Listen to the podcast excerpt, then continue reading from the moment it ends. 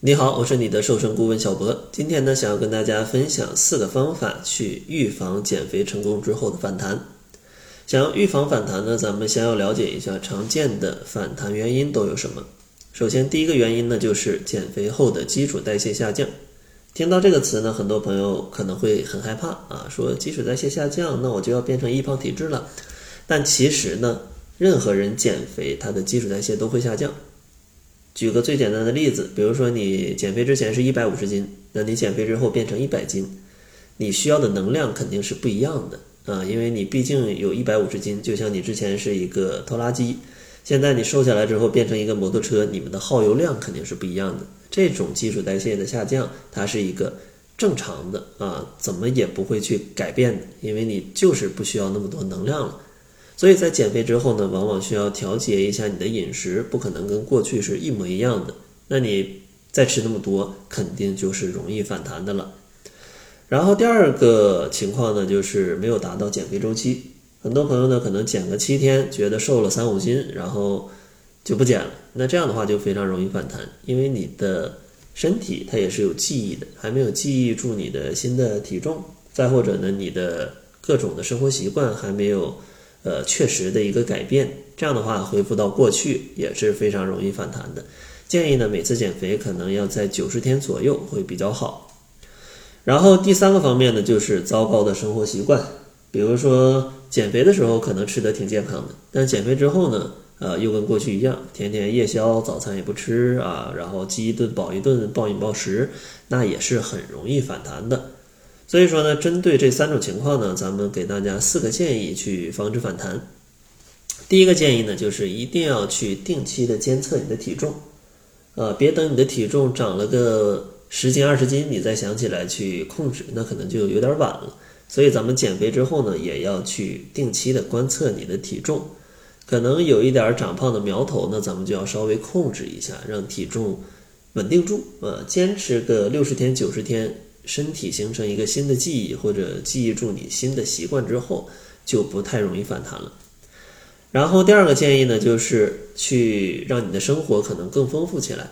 因为很多朋友他反弹就是生活没什么事儿可干啊，天天呢也不太忙，闲着没事儿呢，咱们就吃吧，反正也瘦下来了。所以说呢，一定要让自己的生活去丰富起来，寻找食物以外的安慰，比如说尝试去运动啊，瘦下来了，你的身体状态也会更好。去体验运动的乐趣啊，打打篮球，打打羽毛球，甚至去慢跑，甚至去做力量训练啊，去游泳都可以。再或者呢，去看书啊，或者看电影啊，或者去做一些除了吃以外的事情啊，对控制你的体重非常的有帮助。然后第三个建议呢，就是一定要去营养均衡啊，不要采用一些节食的方法去控制体重。可能你减肥之后呢，会有一段时间体重会上涨的比较快啊，这时候你可能会比较慌啊，赶紧去节食去控制体重，但这样的话可能就会进入节食暴食的恶性循环，导致你可能越减越胖。如果真的有点反弹，那也别担心，咱们按照健康的饮食方法去减，可能会瘦的慢一点，但是它不会反弹。比如说呢，吃够蛋白质。呃，可能每天要吃个至少也有二百克到三百克的这种肉类的食物，肉、蛋、奶、豆制品啊，它们呢都是补充蛋白质的一个优质的来源。同时呢，去控制一些精致主食的摄入量，比如说米饭、面条，咱们可以去吃一些低 GI 的粗粮。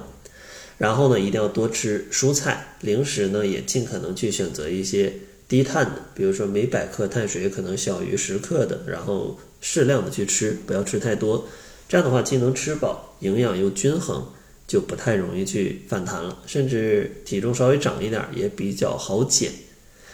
然后第四个建议呢，就是要拥有一个长期的目标。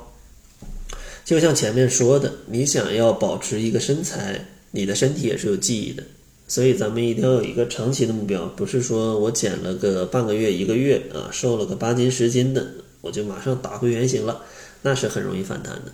咱们尽可能有一个三个月的目标，这样的话既能让你瘦的更多啊，也不太容易反弹。同时，长期的目标呢，你也可以有一个更大的减重的目标，从而呢把它分解到每个月来看，这个目标也不会很难完成。比如说，你非要一个月瘦二十斤，那肯定很困难。但你三个月瘦二十斤就是一个非常合理的目标，同时呢，也是比较利于你去保持体重的一个目标。所以说呢，如果有反弹顾虑的朋友，希望能接受这四个建议啊，定期测量体重，不要等长很多了再去减。然后呢，寻找食物以外的安慰，让生活丰富起来。同时呢，均衡你的营养。最后呢，就是有一个长期控制体重或者一个长期的减重目标。最后呢，我为你准备了一份定制的减肥食谱，它呢会根据你的代谢，告诉你减肥一日三餐应该怎么吃。这样的话，可以确保你瘦得更健康、更高效。想要免费领取的话，可以关注公众号，搜索“窈窕会”，然后回复“吃饱”两个字就可以领取了。